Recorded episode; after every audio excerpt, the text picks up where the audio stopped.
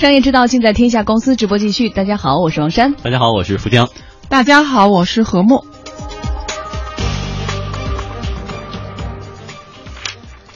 好的，这一时段啊，我们跟大家一起来关注的话题是严格自律，虚拟运营商出资奖励举报者，手机实名制是大势所趋。呃，我说你的坏话，你就给我钱。天下还有这等好事，你相信吗？别笑哈，这是呃真的。这是编辑写的。这事儿呢是真的，来，我们说说新闻的由头是什么哈？昨天，巴士在线、迪信通等二十家虚拟运营商啊，发起了一个虚拟运营商的落实用户实名制的自律活动哈，自愿接受社会的监督。同时呢，这二十家企业是自愿的缴纳保证金，每家企业自愿的拿出了十万块钱，实行有奖举报。哎，其实呢，就是我作为一家企业，我去运营它，如果您来给我挑刺儿来举报。核实的是存在这个问题的，我作为企业，我还给举报人给他一定的奖励。那么怎么样来进行举报呢？中国通信企业协会虚拟运营峰会分会常务副会长余生多这样来介绍：欢迎举报人通过幺二三二幺的网上举报平台，对虚拟运营企业通过实体营销渠道或网络渠道出售非实名电话卡的违法行为进行举报。每条举报信息一经确认。举报人即可领取奖金人民币一百元。一项机制的顺利运行啊，不仅需要行业自律，而且呢还需要有外部的约束。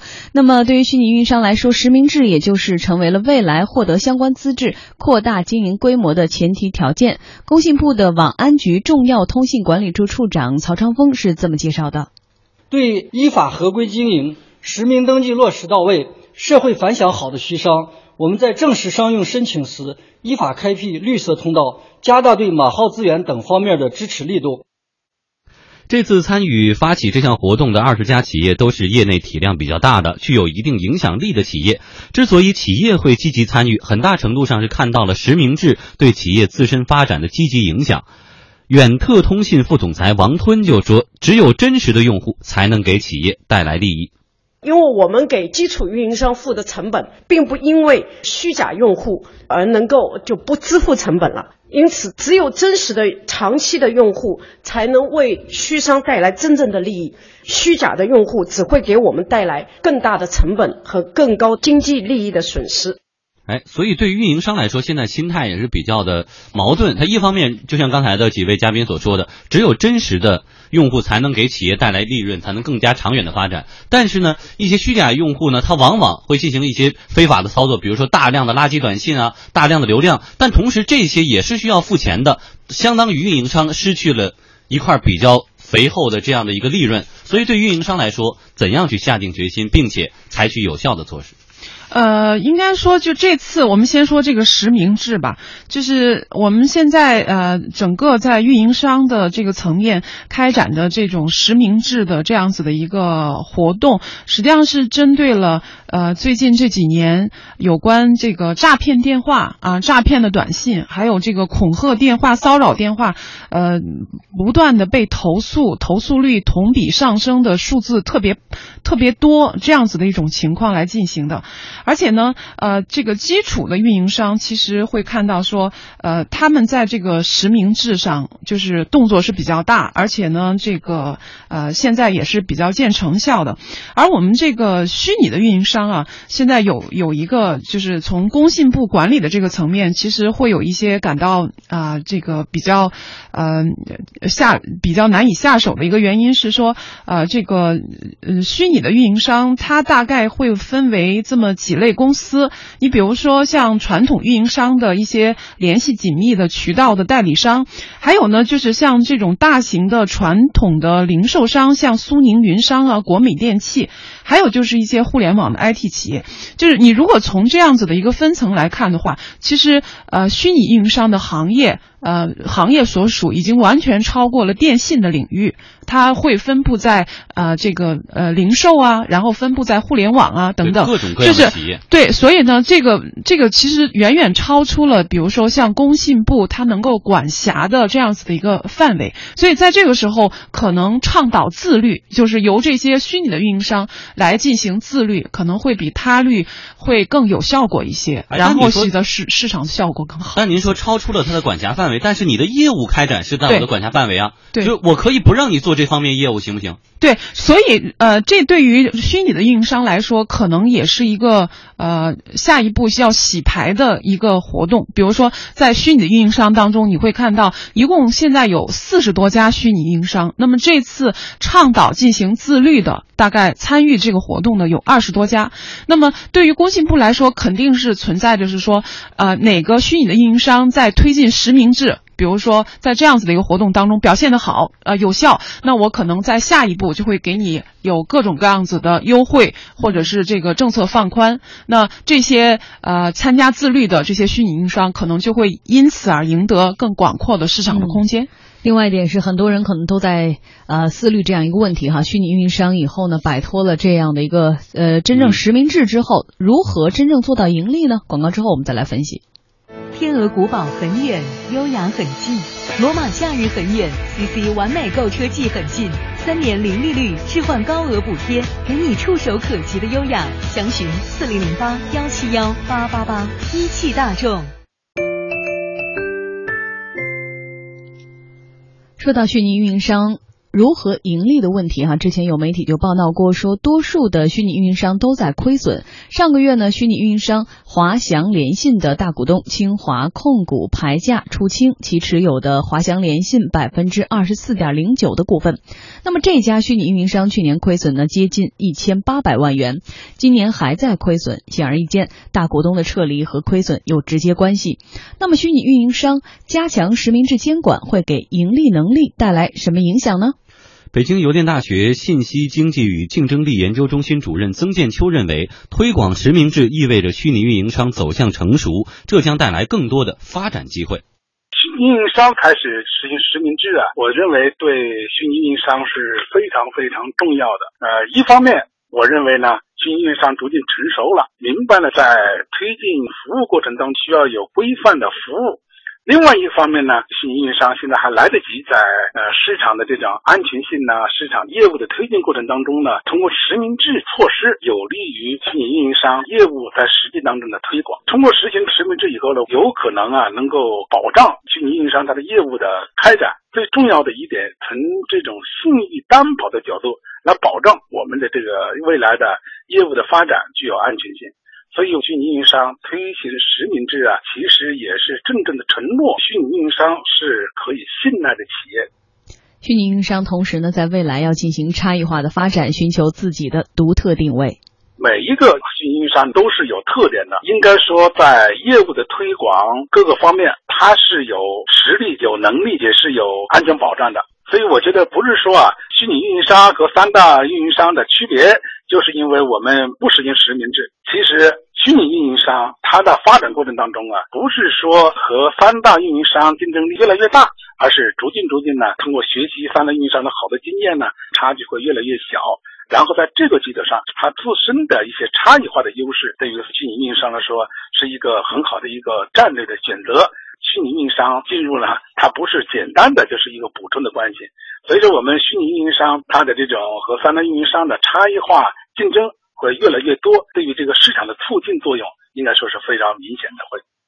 央广短评：企业自律贵在持之以恒。为了落实实名制，虚拟运营商自己掏钱奖励举报自己的人。从操作层面上来看，有人认为这样的实际意义并不大，因为客户各买各的卡，别人有没有暗箱操作不太好验证。另外，奖励的金额好像也不是太高。但其实呢，企业和行业协会啊，更多的是想通过这个行动表明落实用户实名制的一个态度和决心。的确呢，手机号码的私密性决定了实名制的落实，更多要靠监管和自我约束。而在监管频繁加码的背景下，自律的作用就更加凸显了。从最近的情况来看，实名制的落实已经有了明显的进展，主要原因就是虚拟运营商主观上更重视了。不过现在就认为虚拟运营商已经完全自律，还为时过早。古人说：“穷则观其所不受，贱则观其所不为。”越是困难，才越考验决心和自我管控能力。根据公开报道，现在的四十家虚拟运营商处于全面亏损状态，有些企业甚至亏得睁不开眼。面对经营压力，实名制的落实会不会打折？将来会不会生出其他的猫腻？还有有待于进一步的观察。企业自律贵在持之以恒，对虚拟运营商的考验显然才刚刚开始。小学时，父亲早出晚归，开着徐工起重机辛勤劳动。他总说：“没事儿，我不累。”中学。家里添置了长虹电视机，他每次都拉着我陪他看球赛，要劳逸结合，放松一下，应该的。高考那天，他开着家里的东风日产送我去考场。下车前，他说：“不要紧张，正常发挥就好。”大学时，每个假期他都张罗着给我做好吃的。今儿早刚买的猪肉，黑溜的，我还放了点太太乐鸡精，鲜。快尝尝老爸的手艺。工作后，给父亲打电话，他说。你好好工作，我和你妈买了太平养老保险，不用你操心。父亲节到了，买了他最爱的迎驾贡酒。晚饭时，我说：“爸爸，辛苦了。”父爱如山，总是默默的送出关怀。父亲节别忘了跟他道一声谢谢。经济之声。说实话哈，在这个效益经营效益面前，我并不认为企业能够通过自身的自律行为就能够斩断自己曾经的一条财路。对，而更多的时候，是不是应该全方位，甚至是监管、法律还有行业的一个自律综合性的来管？那么在这样的情况之下，我们说到虚拟运营商，那么刚才我们说到的重点就是如何盈利，好像很多人都在关注这样一个发展。未来虚拟运营商还有哪些机会？何木觉得呢？呃，应该说虚拟运营商是在。不断的发展吧，虽然说现在在发展的过程当中，确实也遇到它的一些问题啊。呃，我看到一个数据是说，啊，二零一六年的话，虚拟运营商大概从这个用户来说，大概可以达到五千万，也就是占到现在所有的通信的用户的百分之三，大概会有这样子的一个比例。那从以前的发展来看的话，虚拟运营商大概是作为基础运营商的一个补充，就是那些基础的运营商达不到或者是覆盖不到的边边角角的地方，由虚拟运营商来。进行填补，但实际上，呃，可能对于虚拟运营商来说，他们的更大的发展的方向其实是说，呃，他们每一个的啊，这个虚拟运营商都是有自己的独特性的，都是有自己的呃个性和特点的。那么这里头存在的一个问题是说，他们是不是能把呃他们在通信方面的这个服务和他们自身的主要的业务能够结合起来，然后构成一个平台，或者是构成一个产品的链条。或者是构成一个生态，而呃，他们所要实现的利润和收益是在整个的这个链条上来体现出来，而不仅仅是在整呃就是单一的这个通信的服务上面。好的，天下公司直播继续刷新朋友圈观点及分享。接下来，请经济之声观察员何木和我们分享他的朋友圈话题是：没错，爱运动的管理者更优秀，怪不得现在的管理者都在运动，而且在朋友圈里晒运动呢。对，呃，知名的企业家呢，钟爱运动的从来就不少。举一些鼎鼎大名的吧，像高盛集团啊，这个前首席执行官、前国家呃美国的财政部长 Henry Paulson，他就喜欢呃。参与这个橄榄球运动，像豪雅的全球总裁啊，他特别热爱帆驾驶帆船，并参加过美洲杯。所以，看似只只会做生意的企业家，在运动上也照样是风生水起的。呃，莫非这个运动的精神和企业家的精神之间存在着一些无形的关联？呃，同最初很多投身运动的啊这个人一样，管理体重、告别亚健康、摆脱压力是大多数管理者开始运动的一个初衷。但事实上呢，运动改善的不仅是身体，还有头脑。首先，运动是在用一种最直接的方式打破传向大脑的压力反馈循环。压力和焦虑这些负面的感受，实际上是人们给大脑的一种认知上的错误传递，使得大脑的神经呢向全身发出一种时刻待命的紧张的指令，令肌肉啊、脏器啊、血液循环啊都发生一系列的应激性的改变。长此以往，这种状况最终会伤及健康。反之，如果身体没有感受到压力，那大脑就会放松下来。